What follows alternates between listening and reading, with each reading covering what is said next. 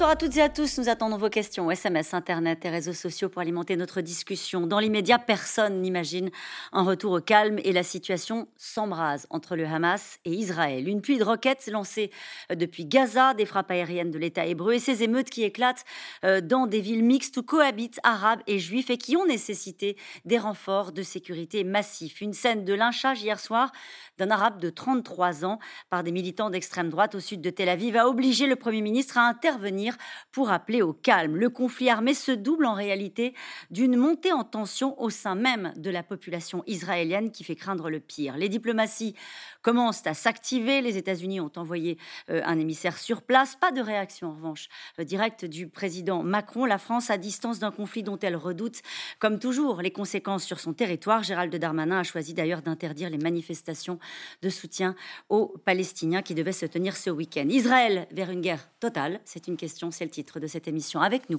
pour en parler ce soir, Frédéric Ancel, vous êtes docteur en géopolitique, maître de conférence à Sciences Po. Citons ce soir votre atlas géopolitique d'Israël aux éditions Autrement. Avec nous ce soir, Pierre Aski, vous êtes chroniqueur international à France Inter et à l'Obs. Votre édito ce matin sur France Inter était consacré à la situation au Proche-Orient avec cette question quelle sortie de crise pour les Israéliens et les Palestiniens? Nous y reviendrons longuement ce soir. Et puis je rappelle que vous avez été correspondant à Jérusalem. C'était à l'époque pour Libération et c'était entre 93 et 95. Avec nous ce soir également le général Dominique Trinquant. Vous êtes expert militaire en géostratégie, vous êtes ancien chef de la mission euh, militaire française auprès des Nations Unies et en duplex de Jérusalem, Frédéric Chilot, vous êtes historienne, vous êtes spécialiste euh, d'Israël et des relations internationales. On retrouve vos articles euh, sur le blog Vue d'Israël et citons votre livre La politique française à l'égard d'Israël aux éditions André Versailles. Bonsoir à tous les quatre. Merci de participer à ce C'est dans l'air en direct. Je le disais, Frédéric Ancel, à l'heure où on se parle, personne n'imagine un retour au calme rapide. Non, parce que euh, chacun des deux belligérants va vouloir euh, sortir euh, du conflit la tête haute. Et pour l'instant, c'est pas le cas. Alors pour l'instant, je dirais que le Hamas a réussi un coup technico-militaire, disons, à démontrer que la ligne rouge, au sens géographique du terme, qui était Tel Aviv, a été largement dépassée, puisque le Hamas a la capacité maintenant d'envoyer non plus seulement des roquettes, mais de véritables missiles sur 120, 150, 180 km. Donc sur le plan technique, c'est une réussite. sur le plan politique, en revanche, à chaque fois qu'il y a guerre entre le Hamas et Israël, c'est déjà produit à trois reprises, bah, le Hamas s'en sortait alors plutôt bien à usage interne, c'est-à-dire que les Palestiniens, ou un certain nombre de Palestiniens, et d'Arabes dans le monde d'ailleurs, lui reconnaissaient une certaine ténacité face, entre guillemets, à l'ennemi sioniste, sauf que le Hamas n'a jamais cessé finalement d'être isolé hmm. politiquement, diplomatiquement, et il n'est toujours pas reconnu par le quartet, par la communauté internationale et comme reviendrons longuement sur le Hamas, parce qu'on découvre qu'il a des moyens militaires euh, peut-être qu'on n'imaginait pas euh, avant qu'il en fasse la démonstration. Pas à ce point-là, en tout cas, on le savait soutenu par l'Iran, puis par le Qatar sur plan financier, mais pas à ce point-là. On est face à une situation, euh, vous qui êtes sur place, Frédéric Chilot, qui est en train d'échapper euh, euh, à Benjamin Netanyahu. Comment est-ce que vous qualifiez la situation sur place? Pendant quelques jours, c'était un peu la chronique d'un chaos annoncé, parce qu'avec ce qui se passait à Jérusalem, on s'attendait à une explosion de violence, mais on imaginait qu'elle serait réduite à l'esplanade des mosquées, à la ville même de Jérusalem. Or, Israël, les autorités politiques, militaires ont été surprises à la fois euh, d'abord par euh, la réaction du Hamas et puis aussi par les émeutes dans les villes mixtes.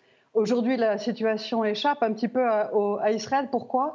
Parce que le Hamas a entrepris des, changements tactiques.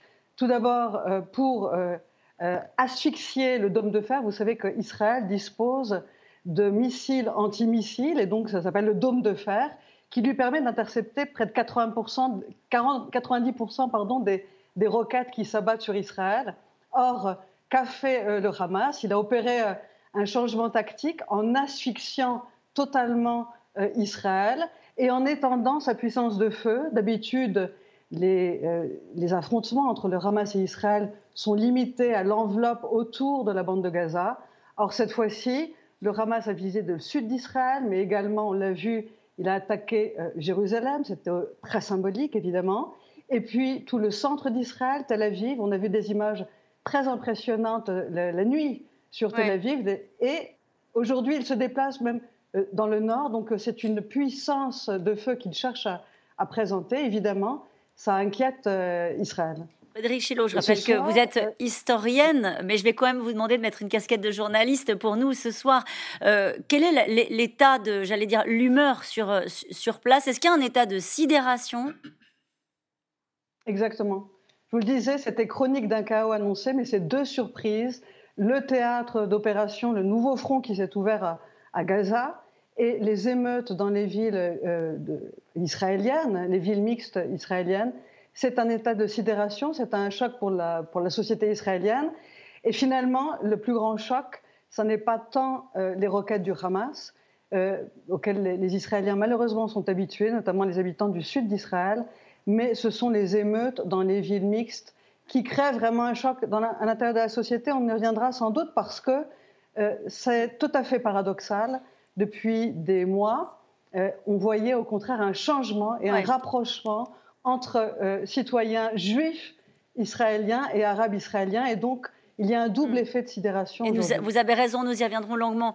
Euh, ce soir, je voudrais me tourner vers Pierre On parle de guerre totale parce qu'en fait, c'est une guerre qui se, se déroule sur plusieurs fronts. Oui, tout à fait. C'est ça qui est effectivement euh, frappant, c'est que c'est parti de Jérusalem, donc de, tout cet enjeu autour du quartier de Cherchara, de l'accès à, l'esplanade des mosquées, euh, qui, était une situation qu'on voyait monter depuis des, semaines, puisque ça dure en gros depuis euh, le début du ramadan, du ramadan toute la bataille de la porte de Damas, etc. Et, et personne n'attendait ce qui s'est passé avec le Hamas, qui a, surpris, y compris les jeunes euh, militants euh, associatifs de, Jérusalem, parce que le, Hamas a fait un coup politique. Euh, vous avez aujourd'hui un vide politique du côté palestinien. Il devait y avoir des élections organisées par Mahmoud Abbas, le président de l'autorité palestinienne. Il n'y a pas eu d'élection depuis 15 ans du côté palestinien. Et, elles ont été annulées, officiellement parce qu'ils ne pouvaient pas les organiser à Jérusalem, en fait parce que le, climat politique n'était pas très favorable à, à Mahmoud Abbas.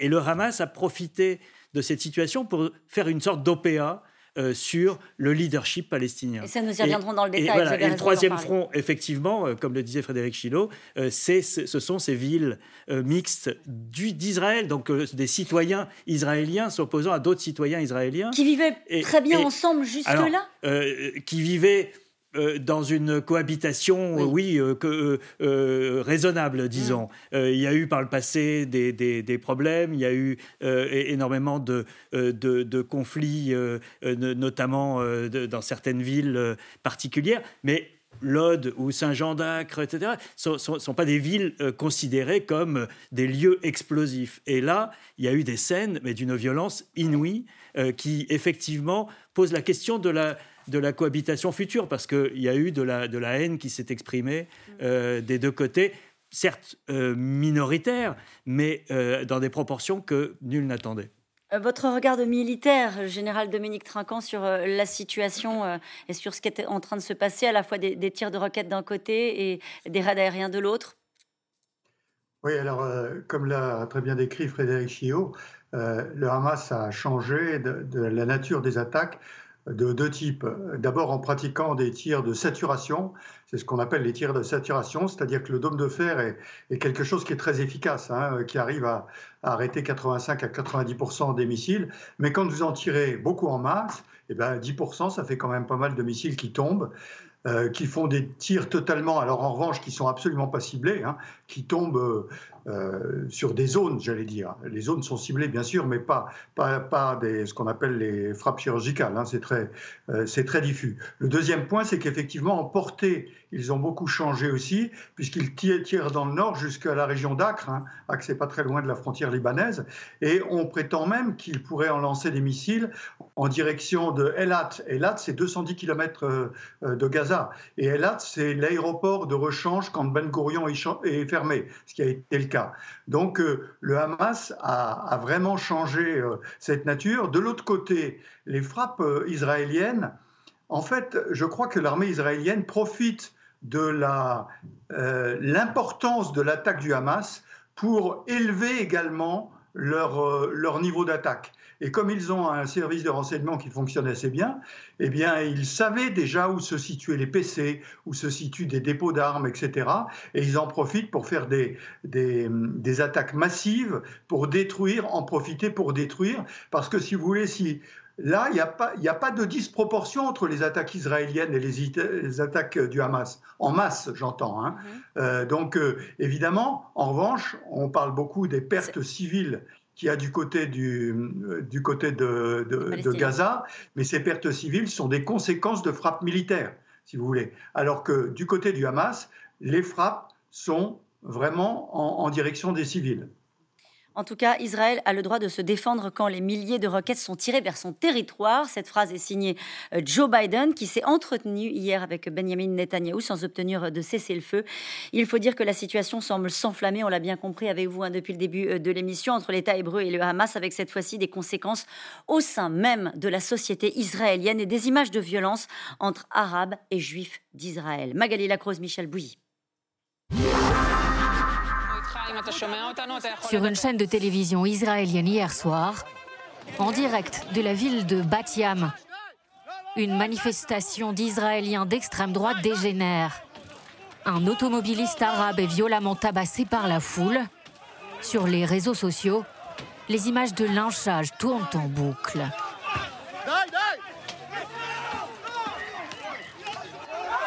Le Premier ministre réagit le soir même. Aux citoyens israéliens, je le dis, cela ne m'intéresse pas que votre sang boue. Vous ne pouvez pas faire la loi. Vous ne pouvez pas prendre un simple citoyen arabe et le lyncher. Rien ne justifie le lynchage d'arabes par des juifs. Et rien ne justifie le lynchage de juifs par les arabes. Nous ne pouvons pas accepter cela. Au même moment, à quelques kilomètres de Tel Aviv, à Lod, la ville est en état d'urgence. Après des heures la veille. Mais cette nuit encore, les violences entre les communautés juives et arabes continuent.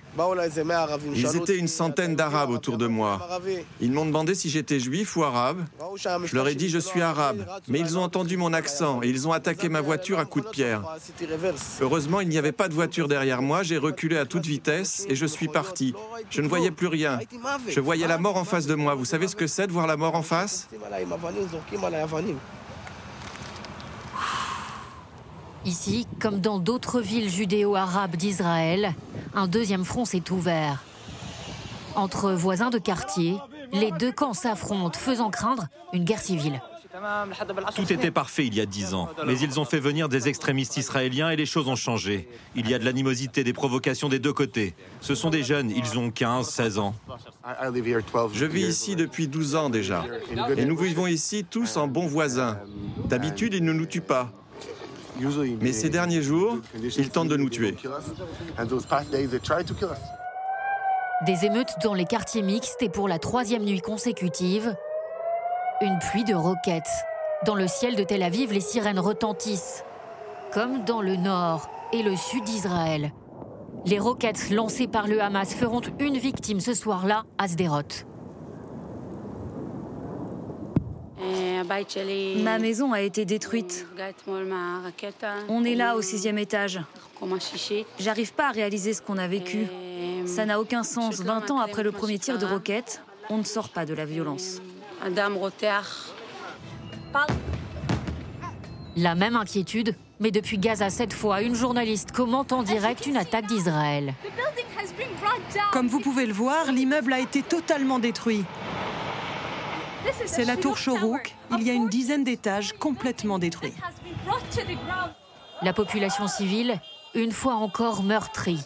83 morts palestiniens selon le Hamas ce matin. Israël fait état de 7 morts dans son camp. Un bilan qui inquiète la communauté internationale. Washington appelle à la désescalade tout en apportant son soutien à Israël. Je viens d'avoir Bibi Netanyahou au téléphone. J'espère sincèrement que les violences vont cesser. Mais Israël a le droit de se défendre quand ils reçoivent des centaines de roquettes sur leur territoire. Alors que tous les vols en direction de l'aéroport Ben Gurion à Tel Aviv sont déroutés jusqu'à nouvel ordre, le Hamas affirme cet après-midi avoir lancé une roquette d'une portée de 250 km en direction du second aéroport d'Israël. Nous allons revenir dans quelques minutes sur euh, la force de frappe hein, militaire euh, euh, du Hamas. Mais d'abord, cette question. En 2010, j'étais en déplacement en Israël. Je n'ai rencontré que des gens qui voulaient cohabiter en paix. Comment comprendre? C'est Patrick qui est dans l'Oise qui nous pose cette question. D'abord, je pense qu'il y a un vide politique doublé d'un vide diplomatique qui fait que depuis 20 ans, il n'y a aucun processus de paix sérieux. C'est-à-dire que un tiers des Palestiniens, un gros tiers des Palestiniens, un quart des Israéliens n'ont jamais connu un processus de paix. Ça, c'est le premier point. Le deuxième point, c'est que euh, vous avez euh, une escalade verbale, rhétorique, à la fois de la part du Hamas qui a toujours joué la politique du pire et qui fait la guerre, comme l'a très bien dit le général Trinquant, à Israël, y compris aux civils israéliens, mais qui aussi fait la guerre à l'autorité palestinienne. Et le Hamas est en train de se venger de l'annulation des élections qu'il pensait pouvoir remporter, à tort ou à raison, par Mahmoud Abbas. Et enfin, du côté israélien, euh, Netanyahou a laissé ou a, ou, a, encouragé un certain nombre de partis ou de groupes d'extrême droite euh, qui, euh, malheureusement, ces derniers mois et ces dernières années, euh, font le coup de poing et font la provocation. Donc on a une espèce de... Et qui ont ajouté au climat de tension? Et qui ont ajouté au climat de tension. Donc on a réellement une ambiance délétère qui, qui ne dure pas depuis quelques mois. Donc malheureusement, on est sur des temps un peu plus longs, en quelque sorte. Je vous posais la question en regardant ces images. Est-ce qu'on a déjà vu par le passé des images comme ça de, euh, dans ces villes mixtes, comme on dit, entre euh, arabes israéliens et, juifs israéliens euh, s'affronter Ils ont l'air eux-mêmes surpris. Ça, ça s'est déjà produit par le passé? Une seule fois, quelques jours en 2000, au début de la deuxième intifada. Mais il faut bien rappeler que depuis la création d'Israël en 1948, non seulement il n'y a jamais eu de guerre civile, mais les 20%, enfin aujourd'hui ils sont 20% de citoyens arabes israéliens, ont toujours été extrêmement loyaux à Israël. Et à l'inverse, l'État euh, israélien les a toujours défendus, protégés, du moins dans un contexte euh, géostratégique extrêmement difficile dans la région, et les a toujours considérés comme ses citoyens. Autrement dit, malheureusement, on a quelque chose là de nouveau, et j'ose espérer que ça ne va pas se poursuivre parce qu'on changerait de dimension. Un conflit entre Israël et le Hamas est un conflit politico-militaire au fond assez classique euh, et assez récurrent malheureusement, mais une guerre civile, si elle devait se produire, pour l'instant je n'y crois pas, là, euh, elle changerait la dimension. On va se tourner vers euh, Frédéric Chilot, mais je rajoute cette déclaration du chef de l'opposition israélienne qui dit les émeutiers à Lod et Acre ne représentent pas les Arabes israéliens. votre avis et votre regard d'historienne, pour le coup, sur ce mot qu'on entend depuis, depuis quelques heures, hein, de savoir, de savoir si on est confronté à un début de guerre civile alors c'est vrai que la situation me semble chaotique et elle, a, elle, étonne tout le monde. Pourquoi? Parce que c'est tout à fait insensé. C'est tout à fait paradoxal parce que ces scènes d'émeutes qu'on avait, comme le disait Frédéric Ancel, pas vues depuis octobre 2000, c'est-à-dire le début de la seconde intifada, le symbole est vraiment dramatique. Ces scènes d'émeutes, elles interviennent après un double mouvement qui était un mouvement de rapprochement entre citoyens juifs et arabes israéliens double mouvement. Le premier, c'était euh, le Covid. Pendant cette période de Covid, eh bien, on a vu un rapprochement entre les Juifs et les Israéliens. Alors, à la fois, les services de l'État, euh, euh, Israël est apparu aux yeux des, Arabes israéliens, non plus sous l'angle répressif, mais ce sont des, gens qui sont venus, les services de l'État sont venus aider les Arabes israéliens dans leur village, dans leur ville, pour la vaccination. Et puis, de l'autre côté, euh, les euh, Juifs israéliens euh, se sont rendus compte que eh bien, les Arabes israéliens sont là, ils sont présents, ils sont très importants dans la communauté israélienne et ils ont acquis beaucoup plus de visibilité pendant cette période de Covid. Pourquoi? Parce qu'ils sont très présents dans le secteur médical notamment. Les, Arabes israéliens, ils représentent 17% des médecins, c'est un quart des, des infirmiers, 50% des pharmaciens, autant dire qu'ils ont été très présents, très présents aux côtés des juifs israéliens. Et donc, la société s'est retrouvée ensemble, à faire front ensemble euh, face à, un ennemi commun euh, qui euh, frappait tout le monde indistinctivement, c'était le coronavirus. Deuxième mouvement qui a fait que les, Arabes israéliens, les Juifs se sont rapprochés, eh bien, c'est que les Arabes israéliens sont entrés cette fois de plein pied dans le jeu politique. Jusqu'à présent, ils se tenaient à l'écart du jeu politique. Or, euh, aux dernières élections, pas celle-ci, mais le scrutin d'avant, il y a eu un mouvement tout à fait révolutionnaire en Israël, c'est que la, liste arabe unie a euh, nommé, a recommandé au président de l'État, euh, Benny Gantz, comme Premier ministre. Alors ça ne s'est pas fait, mais ce, ce simple fait de recommander un ancien chef d'état-major militaire qu'on voit aujourd'hui, Benny Gantz, c'est le ministre de la Défense, eh bien, les Arabes israéliens l'ont recommandé, les leaders politiques l'ont recommandé comme Premier ministre, c'était un pas énorme. Et aux dernières élections, eh bien, il y a eu un autre mouvement euh, important, c'est que Mansour Abbas, le chef du parti arabe, le parti islamiste, s'est rapproché euh, de, Benjamin Netanyahou. Et aujourd'hui, il, apparaît comme un faiseur de roi. Et il y a quelques jours, euh, mardi ou hier mercredi, eh bien, on aurait pu avoir en Israël un gouvernement d'alternance avec euh, le, chef de l'opposition soutenu de l'extérieur par les Arabes. Mm. Autant dire que ce soir, les leaders arabes aussi appellent au calme. Mm. Euh, donc un phénomène de rapprochement et, en même temps, on a l'impression que ça part comme une traînée de poudre, comme s'il y avait un effet un peu cocotte minute oui, je pense qu'il y, y, a un effet générationnel aussi qu'il ne faut pas sous-estimer. C'est qu'on a une nouvelle génération. On est 20 ans après la deuxième intifada. Mmh. Euh, donc on a une nouvelle génération euh, qui arrive à, à l'âge euh, de se révolter, je dirais, et qui est hyper connectée. Euh, les réseaux sociaux jouent un rôle très important. Et les images de Jérusalem, les images des, grenades sonores qui explosaient à l'intérieur de la mosquée Al-Aqsa, euh, les, émeutes de, la semaine dernière et du week-end euh, ont, eu un, écho absolument dévastateur dans toute la jeunesse palestinienne, où qu'elle soit, c'est-à-dire Jérusalem, Cisjordanie, Gaza et euh, chez les Palestiniens de 48, comme on les appelle, c'est-à-dire ces citoyens israéliens. Et donc il y a, eu cette, euh, ce sentiment d'appartenance euh, et, qui est concomitant à ce que décrit Frédéric Chilot. C'est c'est pas contradictoire, c'est simultané. Et, là, il y a eu tout d'un coup cette, cette sorte de Palestine reconstituée qui s'est exprimée à la faveur de de, ces, ces, images fortes de Jérusalem, parce que le symbole de, Jérusalem et de la mosquée Al-Aqsa est, absolument euh, général. Et du côté de la jeunesse israélienne, il y a, cette même... Euh, il, y a, une poussée d'extrême droite qui, est, indéniable, et, et, là, Benjamin Netanyahu a joué un peu avec le feu, parce qu'il a favorisé un parti d'extrême droite qui était jusqu'à présent euh, hors, euh, hors normes, disons, hors euh, frontières politiques, et, qu'il a fait rentrer à la Knesset parce qu'il avait besoin d'une, après quatre élections, il avait besoin d'une majorité.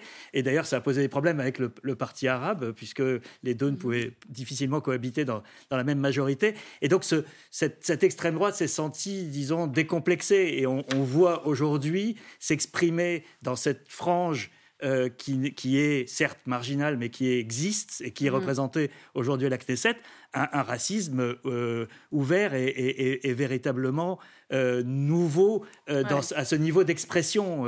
il y a eu dans, les manifestations, dans les émeutes de l'Aude, des crimes aux Arabes. c'est quand même, et, là, général Dominique Trinquant n'est plus du tout dans le même cas de figure. Alors là, la sécurité a été renforcée dans, dans ces fameuses villes mixtes avec des renforts militaires. Là, c'est plus du tout la même histoire. Oui, mais je voudrais, je voudrais revenir un peu sur la tactique utilisée par le Hamas, parce qu'il il a grimpé aux extrêmes très très vite, mais euh, ma perception, c'est qu'il ne va pas pouvoir le faire très longtemps. Alors, pardonnez-moi, je vous coupe, Dominique Trinquant, parce qu'on va vraiment parler du Hamas, mais je voudrais qu'on prenne le temps de le faire euh, euh, dans le détail. Je vous interrogeais sur ce climat, je vous promets, hein, je vous redonnerai la parole, hein, mais sur ce climat de, guerre civile que nous commentons depuis le, début, avec, pour le coup, on sort d'un cadre j'allais dire, habituel euh, d'échange de tirs de roquettes et, de frappes aériennes. Non, mais il est certain que là, le, Hamas, et là c'est plus un, point de vue politique, réussit quelque chose d'assez extraordinaire, c'est de toucher les populations arabes israéliennes. Et à cause de ce qui s'est passé sur, euh, sur l'esplanade des mosquées, de prendre le parti euh, le parti des, Arabes de façon plus générale.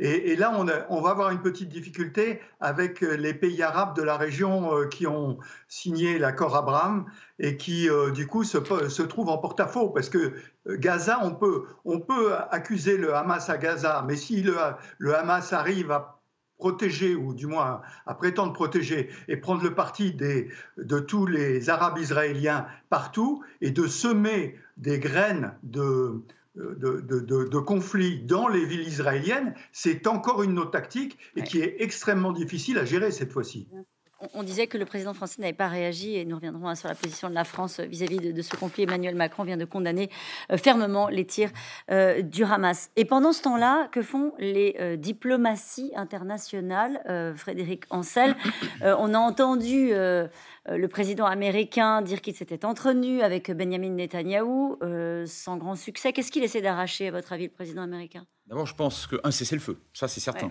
Mais je pense que ce n'est pas la priorité de Joe Biden. D'ailleurs, il l'avait dit pendant sa campagne électorale, il l'a répété euh, depuis son, investiture. Il y a trois grandes priorités en matière d'affaires étrangères rivalité commerciale avec la Chine, bien sûr, le nucléaire iranien, pas très très loin, mais ça n'a pas un rapport direct avec, la, avec ce conflit. Et puis évidemment la Russie. Euh, j'ajoute un point important, c'est que depuis de très longues années, je dis et écris, que le conflit israélo-palestinien a été relégué par les grandes puissances, mais même par les États arabes, en réalité, on l'a bien vu ces derniers mois, au rang de simple contentieux. Alors autant un conflit qui irradie d'une toxicité géopolitique la région, bah, il faut le résoudre de manière plus ou moins urgente, autant un contentieux local, bah, franchement, c'est pas urgent. Et on a bien vu que les, ces dernières années, et je disais qu'il n'y avait pas eu de véritable processus de paix sérieux depuis 20 ans. Mais pourquoi? Parce que ce conflit est passé assez largement sous les radars. Et à certains égards, on considère que puisqu'il est finalement à peu près insoluble, eh ben, l'important, c'est qu'il reste un conflit, comme le disent les militaires, de basse intensité. Sauf que des une basse intensité, ça signifie quand même que tous les 2, 3, 5, 8 ans, eh ben, vous avez des secousses de, de violence comme celles qu'on voit aujourd'hui. On est toujours dans le cas d'un contentieux local, après ce qu'on vient de se dire euh, sur le plateau?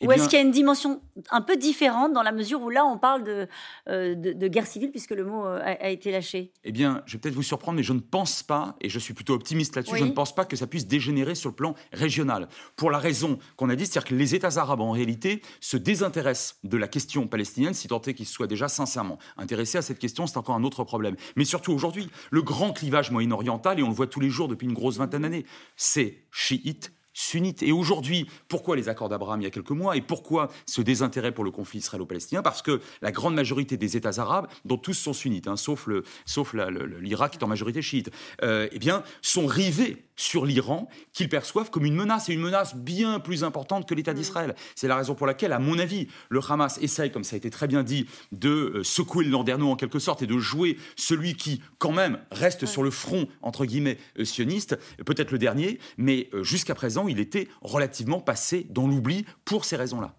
Mhm. Euh, Pierre Aski, sur euh, une éventuelle sortie euh, du conflit et sur le jeu des diplomaties. Le, grand malentendu qu'on a, qu'on a cru voir lorsqu'il y a eu ces accords avec les Émirats arabes unis, Bahreïn, le Maroc et le Soudan récemment, et, les accords d'Abraham, c'est que on a dit effectivement, ça fait passer au second plan la question palestinienne. Mais la question palestinienne n'a pas disparu. Et, c'est ce qu'on réalise aujourd'hui, c'est que les, Palestiniens ne veulent pas être les, les oubliés de l'histoire. Et, alors, effectivement, comme, le dit Frédéric, euh, euh, Israël peut se permettre une crise tous les cinq ans euh, avec, mhm. avec Gaza. Israël ne peut peut-être pas se permettre le type de déstabilisation auquel euh, on assiste aujourd'hui à l'intérieur même de la société israélienne. Et donc là, c'est pour ça qu'on est rentré dans un, schéma un peu différent des crises précédentes parce que c'est pas le, le, le, le, conflit habituel où euh, le Hamas lance ses roquettes, Israël riposte, les Américains viennent, il y a un cessez-le-feu et on passe à autre chose. Là, on est dans quelque chose de beaucoup plus dangereux, vous diriez Déstabilisant. Euh, je ne pense pas qu'il y aurait d'embrasement régional. Je ne vois pas les, ingrédients. Aucun pays de la région ne, ne, va se mêler euh, de cette histoire, sinon au contraire pour euh, aider à, faire la médiation. Ce que font le Qatar et l'Égypte, visiblement. parce que le problème, c'est que les Américains font la médiation, mais ils ne peuvent pas parler directement au Hamas. Donc il faut bien qu'il y ait des intermédiaires pour négocier un cessez-le-feu avec le Hamas. C'est ça qui se joue en ce moment. Oui, mais ce qui se joue d'abord, c'est de laisser Netanyahou faire le ménage, et ça, les Américains sont d'accord pour le laisser quelques jours pour éliminer, comme disait le, général tout à l'heure, euh, éliminer autant d'installations du Hamas qu'ils en ont euh, repéré. Et ensuite, dans quelques jours, sans doute, euh, il y aura, on passera aux choses sérieuses d'un cessez-le-feu, mais qui ne réglera aucun problème de fond qui ne réglera, peut-être pas ce que vous soulignez à l'instant, euh, Pierre Aski, je vous donne la parole, Frédéric Chilo, sur cette euh, fragilité, au fond, qu'on a découvert de la société euh, israélienne. Oui, je voulais juste revenir sur une chose, ce qui est important. Évidemment, tout le monde s'affole, tout le monde est absolument surpris. On a parlé de deux fronts. On a parlé de Gaza, mmh. c'est tout à fait étonnant et on arrive à un degré de violence rarement vu. Euh, avec ce soir l'appel de 7000 réservistes, évidemment, ça fait craindre euh, une intervention sur le, terrain qui serait l'ultime recours pour Israël, mais je n'y crois pas. Euh, et deuxiemsement, on a parlé du front intérieur, qui est finalement quelque chose que la société israélienne a, à régler. Et ce soir, Benny Gantz, qui est ministre de la Défense, et d'autres ont décidé de ne pas envoyer les militaires dans les villes mixtes. Qui est envoyé dans les villes mixtes pour rétablir la sécurité et le calme? C'est la police des frontières qui est dépêchée depuis la Cisjordanie dans les villes mixtes. Ça change quoi? Donc ça... change quoi? Parce que euh, le chef d'état-major a déclaré euh, ça n'est pas du ressort de Tsahal de s'occuper des émeutes dans les villes mixtes israéliennes. Euh, Tsahal a d'autres euh, tâches et finalement ça nous fait penser à un troisième front. On n'en a pas encore parlé. C'est le front de la Cisjordanie et celui-ci, il est très calme. Si l'administration Biden devait intervenir, et depuis plusieurs années, les Américains se désintéressent de la question palestinienne, mais d'une façon générale se désengagent du Moyen-Orient, c'est si elle interviendrait si ce troisième front euh, était, euh, se soulevait finalement et était ouvert, et s'il y avait des émeutes euh, aussi des attaques en Cisjordanie. Or, il est calme ce soir. Pourquoi il est calme? Il est calme grâce à l'accord tacite entre les autorités militaires et sécuritaires israéliennes et l'autorité palestinienne, Mahmoud Abbas. Mhm. En tout cas, le Hamas, dont nous avons beaucoup parlé euh, ce soir, appelle les compagnies aériennes internationales à interrompre immédiatement leur vol vers les aéroports israéliens. Une menace prise au sérieux aux États-Unis avec la suspension euh, des vols de deux compagnies euh, aériennes. Le mouvement islamiste s'est lancé dans une démonstration de force avec cette fois-ci des roquettes capables d'atteindre Tel Aviv et Jérusalem. Walid Berissou, Laurélie Saner.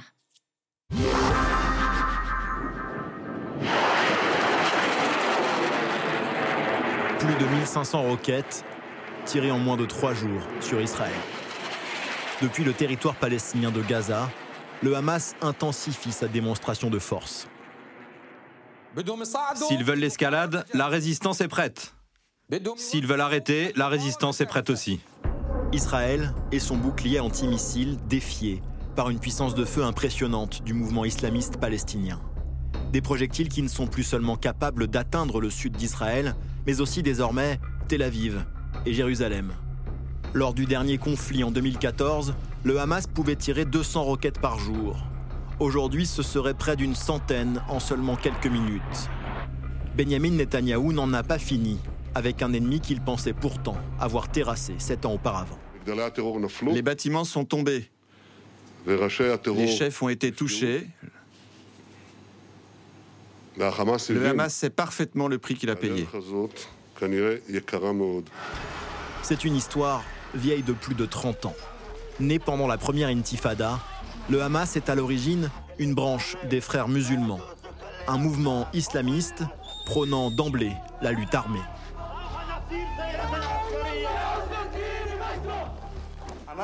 Le Hamas est une dague qui va pénétrer le cœur d'Israël. Et c'est le bras d'Allah qui tient le poignard. Et son bras ne faiblira pas. Opposé à tout accord de paix entre l'État hébreu et une autorité palestinienne que le Hamas entend détrôner, d'abord par les urnes, puis par la force. Depuis 2007, le Hamas contrôle politiquement et militairement la bande de Gaza, quand le Fatah, lui, contrôle la Cisjordanie. Gaza, 41 km de long, 8 km de large, où vivent 2 millions d'habitants. Nous avons pu joindre l'un d'entre eux tout à l'heure, quelques minutes après avoir entendu une explosion près de son domicile. Ce n'est pas un affrontement entre deux armées régulières, mais entre une armée et des groupes militaires qui se trouvent parmi nous. Mais on ne sait pas où. Nous, en tant que civils, on ne sait rien. On vit dans un endroit où on n'a pas le contrôle de nos vies. À Gaza, les civils ont déjà vécu trois guerres entre Israël et le Hamas, sans possibilité de s'échapper de l'emprise du mouvement islamiste. Vous avez une enclave qui vit sous blocus depuis 15 ans, où 62% de la population a moins de 30 ans. Et ces 62% ne sont jamais sortis de Gaza. Ils ne vivent qu'avec le Hamas. Le Hamas, sous embargo, mais pas sans alliés dans la région. Exilé au Qatar, Ismaël a nié son dirigeant et souvent reçu dans des pays comme la Tunisie ou la Turquie d'Erdogan. Tandis que le chef du Hamas dans la bande de Gaza, un membre de l'aile dure, n'a eu de cesse depuis 4 ans de resserrer les liens avec Téhéran, l'ennemi numéro 1 d'Israël. Sans le soutien de l'Iran, nous n'aurions pas de telles capacités. L'Iran nous a soutenus avec des armes, des équipements et avec leur expertise. Et si Dieu veut qu'il y ait de nouvelles guerres avec l'occupant, alors je le jure, Tel Aviv sera bombardé avec deux fois plus de roquettes qu'en 2014. La nuit dernière, l'armée israélienne a dévoilé ses images de frappes aériennes contre ce qui est présenté comme des tunnels de contrebande utilisés par le Hamas. Alors que ces dernières heures, des troupes de Tsahal se sont massées près de la bande de Gaza. Les prémices, peut-être, d'une troisième intervention au sol en 13 ans contre le Hamas. Dominique Trinquant, est-ce que vous pensez que les Israéliens sont surpris par la force de frappe du Hamas? Oui, c'est l'effet de choc, c'est l'effet de sidération que voulait employer le Hamas. Donc, euh, euh, ça a un avantage, c'est de créer le choc que nous décrivons depuis le début de l'émission. Euh, ça a un inconvénient, c'est que ensuite, c'est une question logistique. Combien de temps on peut tenir ce rythme-là? Combien de missiles a-t-on? Combien de roquettes a-t-on qui vont pouvoir permettre de saturer le système euh, de défense antiaérien euh, israélien, le dôme de fer? Donc je pense que les, Israéliens ont été surpris, euh, mais en même temps, je le disais tout à l'heure, ils en profitent pour neutraliser tout ce qu'ils ont identifié comme point sensible du Hamas, ce qu'ils ne pouvaient pas faire avant les frappes euh, très ciblées, l'immeuble de 10 étages qui est tombé, qui a été montré à tout le monde, mhm. c'est un point stratégique qu'Israël avait identifié tout de suite et qu'il a détruit. Je me souviens d'une émission il y, a, il y a deux ans, en 2019, quand il y avait eu une escalade, où un colonel israélien qui était en ligne avec moi disait Mais on sait très bien qu'ils sont au deuxième sous-sol de tel immeuble. Et à l'époque, ils n'avaient pas pu les attaquer. Là, ils l'ont fait. Donc, effectivement, comme cela a été dit précédemment, euh, les, Américains, les Israéliens pardon, vont utiliser toutes les informations qu'ils ont pour frapper le Hamas. Le Hamas va utiliser toutes les munitions qu'il a pour faire monter la pression. Et à un moment, eh bien, d'abord, il y aura plus de cibles à Gaza, tout simplement, parce que euh, celles qui ont été identifiées ont été détruites. Et sinon, on passerait à la destruction de la population, ce qui n'est pas possible. Je ne crois pas à une, une invasion terrestre. À chaque fois, ça a été au sud Liban en particulier le cas, chaque fois qu'Israël et rentré sur ces territoires-là, il a dû en ressortir assez rapidement. Le combat urbain est extrêmement meurtrier. Mhm. Donc je pense qu'il va y avoir un équilibre et puis euh, une discussion qui va s'entamer. Le seul point que je trouve dangereux, effectivement, c'est ce qui se passe dans les villes entre les populations arabes et les populations israéliennes. Et je trouve que la décision israélienne de ne pas envoyer l'armée est extrêmement sage parce que les méthodes d'action ne sont pas les mêmes. Et s'ils envoyaient l'armée, ils seraient obligés de dire, ça y est, c'est une guerre civile. Lorsqu'ils envoient des gardes frontières, c'est plus des gens qui sont dans un rôle de maintien de l'ordre, ce qui est un peu différent. Quand ils ciblent, euh, Dominique Trinquant, euh, les, aéroports, là aussi, euh, est-ce que c'est une, zone de fragilité israélienne? Est-ce que ça a déjà été fait par le passé? Est-ce que là aussi, ils font une démonstration de force? Je parle bien sûr du Hamas. Oui, bien sûr. Alors, l'aéroport Ben Gurion a toujours été un objectif pour, pour le Hamas. Mais là, ce qui est intéressant, je citais ce, ces missiles avec 250 kilos qui pourraient aller jusqu'à Elat. Elat, c'est extrêmement loin. Et, et, là, ça bloquerait complètement les aéroports, mais ça a un effet médiatique aussi très important. Et puis, n'oublions pas que s'il y a des problèmes logistiques du côté du Hamas, il peut y avoir au bout d'un certain temps un problème de logistique pour l'armée israélienne parce que le dôme de fer euh, utilise énormément de missiles et on l'a vu dans des expériences précédentes, des ravitaillements qui arrivaient des États-Unis. Et là, évidemment, euh, les aéroports sont une clé pour ces ravitaillements. Vous avez l'air d'expliquer, euh, Général Dominique Trinquant, qu'en matière logistique, ça ne peut pas durer éternellement. C'est mon sentiment. Si vous voulez, beaucoup des missiles sont des, sont des missiles qui sont fabriqués sur place. Mais euh, vous savez, euh, on, grimpe la logistique jusqu'à un certain point, mais dès qu'elle est trop importante, elle est visible, et donc les Israéliens peuvent la détruire. Donc euh, voilà, combien de missiles je suis capable de tirer en combien de temps Ça doit être la question du Hamas aujourd'hui. Qui soutient le Hamas? Qui lui apporte une aide financière et technique pour euh, faire la guerre? Avec quel objectif? C'est Dominique dans le Haut-Rhin qui nous pose cette question, Piraski. Ça a été dit dans, le sujet, effectivement. Alors, le soutien financier principal, et, avec l'accord d'Israël d'ailleurs, c'est le Qatar, Il y, a beaucoup d'argent qatari euh, parce que ce n'est pas. vous dites avec l'accord d'Israël? Bah, Israël a autorisé le Qatar à donner de l'argent au Hamas parce que c'est pas non plus l'intérêt d'Israël que que, que, le que, que Gaza euh, s'écroule euh, parce qu'il n'y a pas évidemment d'activité économique suffisante à, à, Gaza. Donc pour payer les fonctionnaires, pour payer l'électricité, etc. le Qatar a financé euh, l'administration euh, de, Gaza. L'administration, mais pas les roquettes. Et, donc après, euh, il y, a toute cette opacité sur, sur le passage de, de, de, l'électricité à, la roquette. Et puis, il y a toute cette filière qui, elle, est beaucoup moins connue et moins précise, qui est avec le soutien de l'Iran, de la Syrie, du Hezbollah, qui sont une sorte de, d'axe grand frère euh, qui, soutiennent le, le Hamas. Euh, euh, mais, ce qui est très étrange, effectivement, c'est comment toute cette logistique a été réunie, dans la mesure où, il suffit de voir la carte, Israël contrôle les frontières terrestres, à l'exception de celles avec l'Égypte. L'Égypte n'a aucune sympathie pour le Hamas, parce que le Hamas est issu des frères musulmans qui ont été écrasés par euh, euh, le maréchal al-Sisi. Et, du côté de la mer, il y a, un contrôle très étroit. Les, pêcheurs palestiniens n'ont le droit d'aller que dans une zone très limitée. Donc, euh, on a un territoire petit et encerclé, et pourtant, il, arrive à, développer cette, cette infrastructure. Donc c'est assez spectaculaire. Parce qu'il n'y a pas de rivalité entre les mouvements islamistes? Le Hamas est tout puissant? Il est, tout puissant depuis qu'il a évincé euh, par la force, hein, par les armes, en 2007, l'autorité palestinienne, deux ans après le retrait euh, intégral d'Israël. Mais ce que Karaski vient de dire est très intéressant. Ça signifie que le blocus israélien, finalement, il n'est pas si étanche que ça, quand même. Hein. Ça, c'est un point important. Après que l'Israël euh, permette et finalement se satisfasse que une puissance, que ce soit le Qatar ou une autre, finance le Gaza, c'est vrai que c'est faussement paradoxal parce qu'Israël n'a pas intérêt à ce que la famine s'installe dans, ces territoires-là. C'est vrai aussi lorsque Donald Trump, dans dans, sa grande lucidité euh, politique, euh, avait retiré euh, les, les, subsides à l'autorité palestinienne. Au fond, on jouait à front renversé parce que les Israéliens ne le souhaitaient absolument pas. Un souhaite que l'autorité palestinienne puisse se, maintenir. Et j'ajoute un point important qui a été dit tout à l'heure par Frédéric Chilot.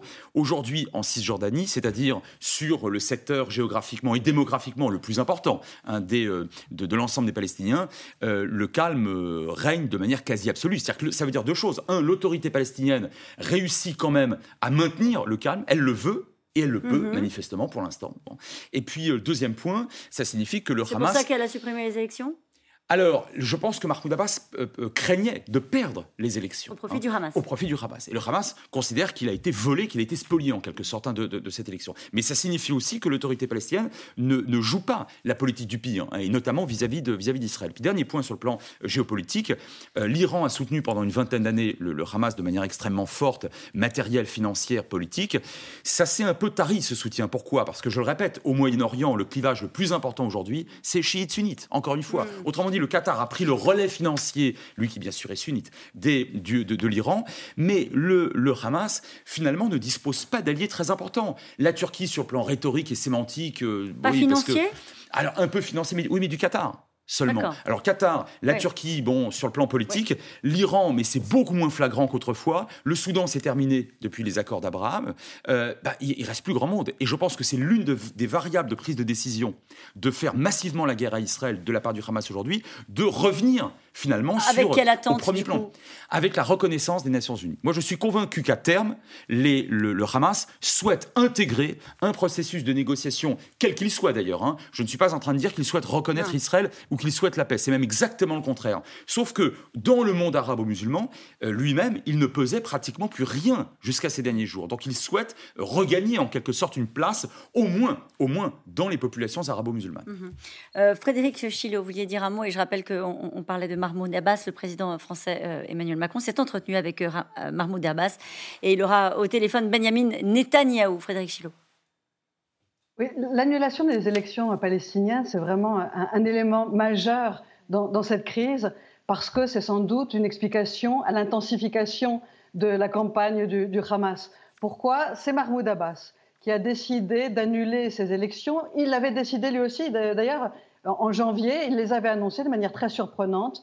15 ans sans élection et tout d'un coup, il avait annoncé un scrutin enfin démocratique en Palestine, en Cisjordanie et aussi donc il devait y en avoir à Gaza. Et euh, finalement, euh, Mahmoud Abbas l'a fait pourquoi? Pour se relégitimer aux yeux de sa propre population, aux yeux aussi de la nouvelle administration américaine, Biden qui venait d'entrer en poste, et s'est rendu compte que finalement, eh bien, il était affaibli. Euh, selon les, les, derniers sondages, Mahmoud Abbas sortait très affaibli de ces élections parce qu'il avait en face de lui deux listes concurrentes. La première, celle de Marwan Barghouti, le célèbre prisonnier palestinien qui se trouve dans des prisons israéliennes et qui est très populaire parmi la population palestinienne. Et le deuxième, la deuxième liste du Fatah était portée par euh, Darlan, Darlan qui se trouve être le médiateur entre euh, les, les, Émirats arabes unis et, Gaza. Et c'est mm. lui, Darlan, vous avez dit tout à l'heure qu'il y a un certain équilibre qui est fait à Gaza et que les Gazaouis reçoivent, et le Hamas reçoit beaucoup de valises euh, de billets, eh bien c'est grâce à, Darlan. Et finalement, Mahmoud Abbas euh, affaiblit euh, à l'intérieur même de son propre parti par deux listes concurrentes, mécaniquement, le Hamas sortait victorieux. Alors statistiquement, le, le Hamas n'allait pas être victorieux dans les urnes. Mais finalement, il aurait été le seul gagnant de ces élections. Et donc, Mahmoud Abbas les a annulées. Et aujourd'hui, le, Hamas se présente euh, et, montre sa force. C'est une démonstration de force militaire, mais aussi politique, à l'intérieur du jeu palestinien.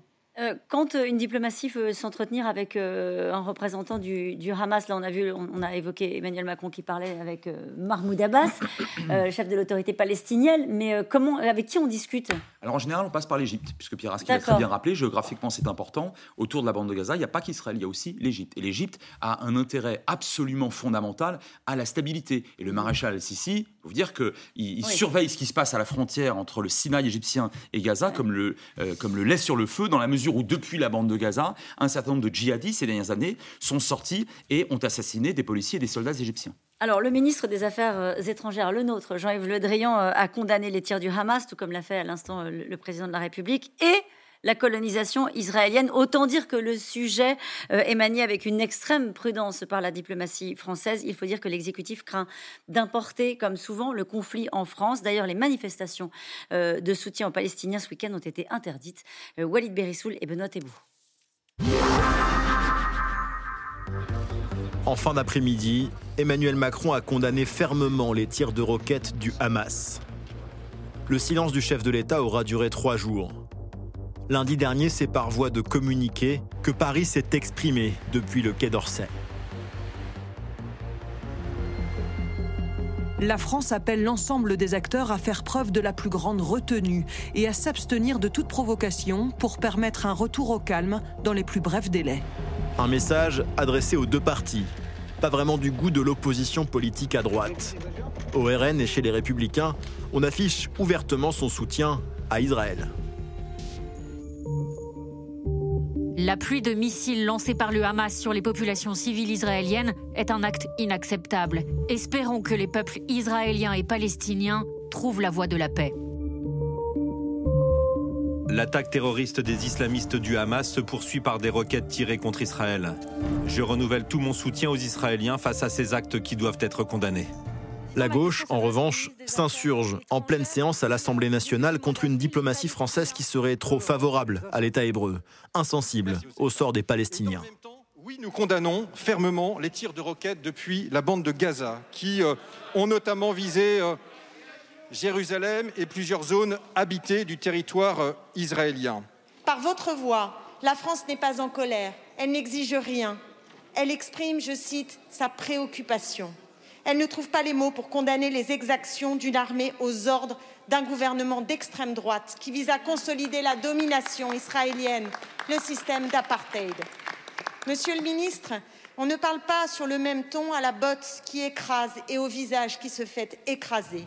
Un sujet sensible qui réveille les clivages politiques et qui fait craindre à certains une montée des tensions entre communautés en France. En 2014 déjà, en réaction à l'offensive israélienne dans la bande de Gaza, plusieurs manifestations pro-palestiniennes avaient été organisées partout dans le pays.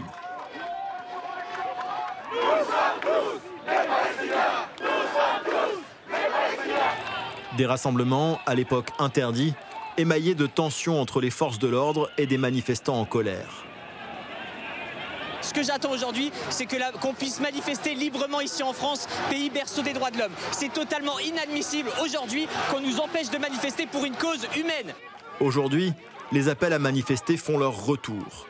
Hier, place des Invalides à Paris, plusieurs dizaines de personnes se sont rassemblées à l'appel de l'association France-Palestine Solidarité.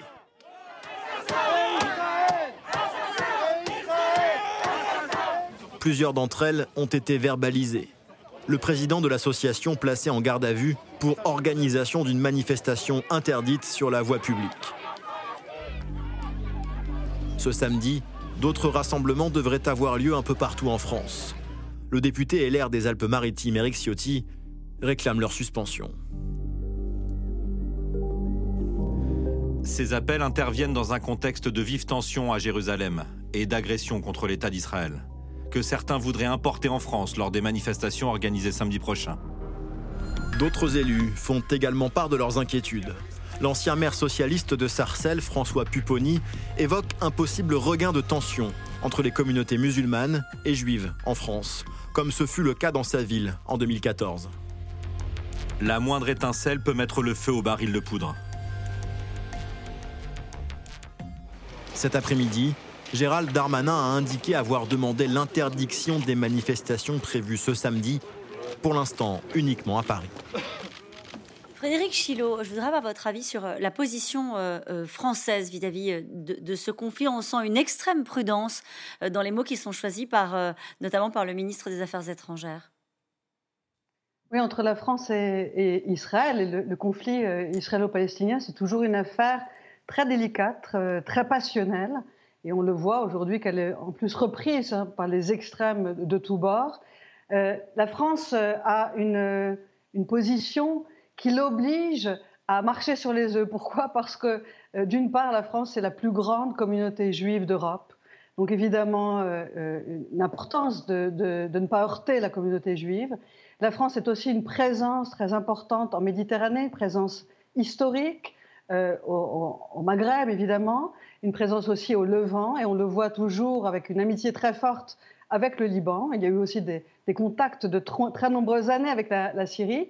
Une présence en Méditerranée, la France veut un peu puissance en Méditerranée, on le voit toujours avec euh, l'Union pour la Méditerranée.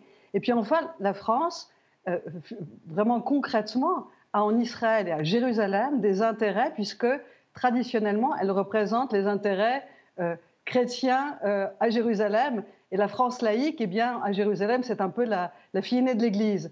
Donc vous voyez, de par cette triple identité, eh bien, il faut toujours faire attention à ne pas heurter les communautés et aussi veiller à euh, représenter et à soutenir ses propres intérêts. La France a des intérêts euh, en Méditerranée euh, qu'il faut soutenir. Alors, elle sait, on l'oublie souvent, mais la France était médiatrice il y a quelques années. Enfin, au début du conflit en 1949, elle était médiatrice entre Israël et la Syrie on l'oublie. Elle était médiatrice aussi, par exemple, pendant l'opération Raisin de la colère avec euh, le Liban. Depuis, elle a perdu cette fonction de, médiateur au profit des États-Unis qui font le, jeu un petit peu dans, la région. Mais depuis, évidemment, que les Américains ont décidé de se retirer euh, du Moyen-Orient, eh bien, euh, les Français ont de nouveau des prétentions aussi diplomatiques et ils veulent essayer de reparler à tout le monde et ils le peuvent. Hein. C'est une des rares euh, puissances, un des rares euh, États à pouvoir parler avec euh, tous les acteurs. Et, donc aujourd'hui, dans les communiqués, on, on voit exactement ces intérêts qu'il faut préserver et soutenir et, le besoin de ne pas heurter les communautés. D'un président à l'autre, Pierre Aski, il y a eu quand même quelques changements en France. Oui, hein. beaucoup, beaucoup. Il faut quand même se souvenir que François Mitterrand a, joué un rôle clé auprès de Yasser Arafat. C'est la France qui a sauvé Yasser Arafat au moment du, blocus euh, israélien de, Beyrouth euh, et qui l'a exfiltré vers, euh, vers la Tunisie. c'est, la France a, été aux côtés d'Arafat à plusieurs reprises. Jacques Chirac de la même manière. On se souvient de cette scène évidemment épique de Jacques Chirac dans la vieille ville de Jérusalem. Mais Arafat parlait de Chirac comme du docteur Chirac qu'on appelait quand il y avait un problème. Qui assumait une politique arabe. oui, et, et depuis je pense qu'aujourd'hui, on est extrêmement en retrait. D'abord parce qu'on a perdu, la France a perdu ses relais dans la région. Euh, les, successeurs d'Arafat sont l'ombre de, de, ce qu'était Arafat. Et, du côté israélien, euh, tout le camp de la paix, ce qu'on appelait le camp de la paix, Shimon Peres, etc., ont, disparu, ont été balayés par, par l'histoire. Et, aujourd'hui, je pense que l'influence française auprès de Netanyahou est proche de zéro. et donc, Pourquoi? Parce que Netanyahou n'a Dieu que pour les États-Unis. Euh, et encore euh, un peu moins pour Biden qu'il en avait pour, euh, pour Donald Trump, évidemment. mais la, France n'a plus cette capacité de, peser du côté israélien. Ça reste une puissance qui compte dans, cette région, mais pas au point d'être un acteur aussi important qu'à l'époque d'un processus de paix qui était, qui était fort. Le, résultat, c'est qu'aujourd'hui, et, et, puis il y a les problèmes internes français. Donc pour ces deux raisons aujourd'hui, je pense qu'il y a à la fois culturellement moins d'impulsion euh, euh, politique euh, au, sommet. Je ne pense pas que Emmanuel Macron soit très motivé par le, conflit proche-oriental, comme il l'a été par la situation au Liban, par exemple, pour d'autres raisons. et, et d'autre part, il y a cette extrême prudence où on marche sur des œufs par rapport à la situation interne en France, où ça tombe, il faut bien le dire, très mal. Frédéric je sur, sur la classe politique israélienne et d'ailleurs palestinienne, qui s'intéresse moins effectivement à la France qu'il y a encore 20 ou 30 ans. En revanche, euh, la France est euh, au contraire, je pense, dans la région ces dernières années, une puissance montante ou remontante. Nous avons des euh, alliances militaires avec les Émirats arabes unis, c'est pas rien. Avec la Jordanie, c'est pas rien. La Jordanie jouxte à la fois Israël et la Cisjordanie. Nous venons de vendre de nouveau 25 rafales à l'Égypte. L'Égypte jouxte à la fois Israël et la bande de Gaza. Et par ailleurs, en Méditerranée orientale, il vous aura pas échappé que ces derniers mois, mmh. la, Turquie a eu, voilà, ça, a eu maille à partir avec la France. Et à mon avis, à juste titre. Et quand Jean-Yves Le Drian dit et répète que euh, l'Europe, pas seulement la France, qui est une puissance encore géopolitique, encore une fois, et, pas déclinante en Méditerranée, en Méditerranée me semble-t-il, mais que l'Europe doit être géopolitique, il a raison. C'est-à-dire que la France seule peut faire un certain nombre de choses, mais je relativiserai euh, avec Pierre Avski. En revanche, la France comme puissance d'entraînement en Europe et peut-être ailleurs dans d'autres pays, ça je pense que ça reste absolument évident. Mhm. Au, point de vue militaire, euh, Dominique Trinquant, avec les éléments que vient euh, de donner Frédéric Ancel sur le poids de la France dans la région oui, alors euh, évidemment, tout ce qui vient d'être décrit, évidemment, montre le poids que la France reprend un petit peu après avoir beaucoup lâché le pied au moment de la crise syrienne. Maintenant, je voudrais reprendre, le président Macron définissait la France comme une puissance d'équilibre. Eh bien, c'est typiquement ce que nous venons d'entendre dans les différentes déclarations euh, gouvernementales, c'est une puissance d'équilibre. Maintenant, pour revenir sur le plan interne de la France, il est intéressant de constater que ce soutien aux Palestiniens ne fait pas de différence, en fait, avec Gaza. Parce que là, on parle de Gaza. Tout à l'heure, on a très bien expliqué que la Cisjordanie était calme. Et donc, euh, j'allais dire, les extrémistes se retrouvent euh, autour de Gaza, sans prendre en compte ce problème d'équilibre dans la région avec la Cisjordanie et l'ensemble des Palestiniens de la région.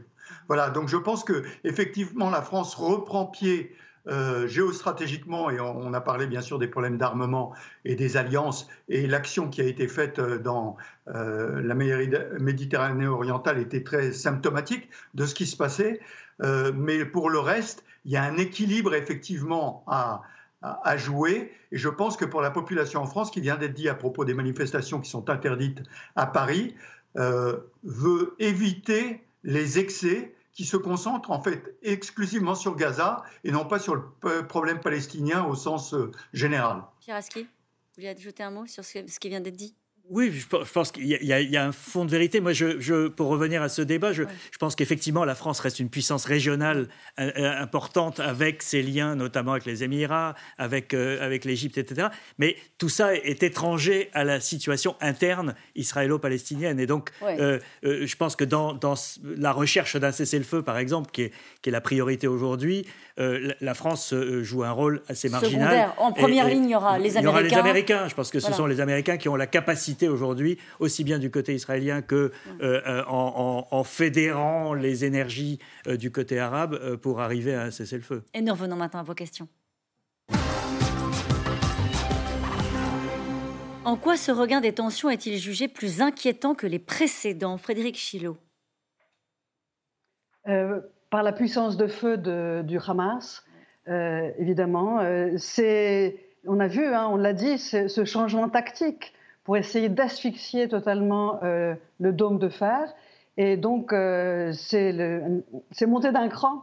Et ce soir, avec l'appel de réservistes, 7000 réservistes, évidemment, il y a la crainte d'une guerre sur le terrain. Bon, en réalité, euh, ce serait le dernier recours et je ne pense pas que ce, soit euh, probable, mais euh, on le, voit dans les tensions et la réaction du Hamas qui a surpris que c'est une autre forme de, conflit et plus, plus grave, plus inquiétant que, que d'habitude. Néanmoins, je dirais il y a deux choses, il y a deux échéances importantes. Aujourd'hui, c'était la fin du ramadan.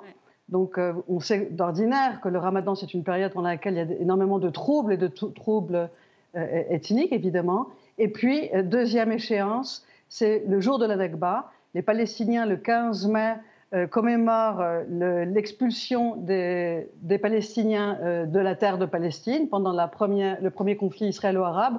Ça, intervient donc le 15 mai, samedi. Autant dire que jusqu'à samedi, on doit s'attendre à des troubles et peut-être la continuation de, de l'opération entre le Hamas et Israël. Le gouvernement israélien peut-il gérer ces extrémistes religieux?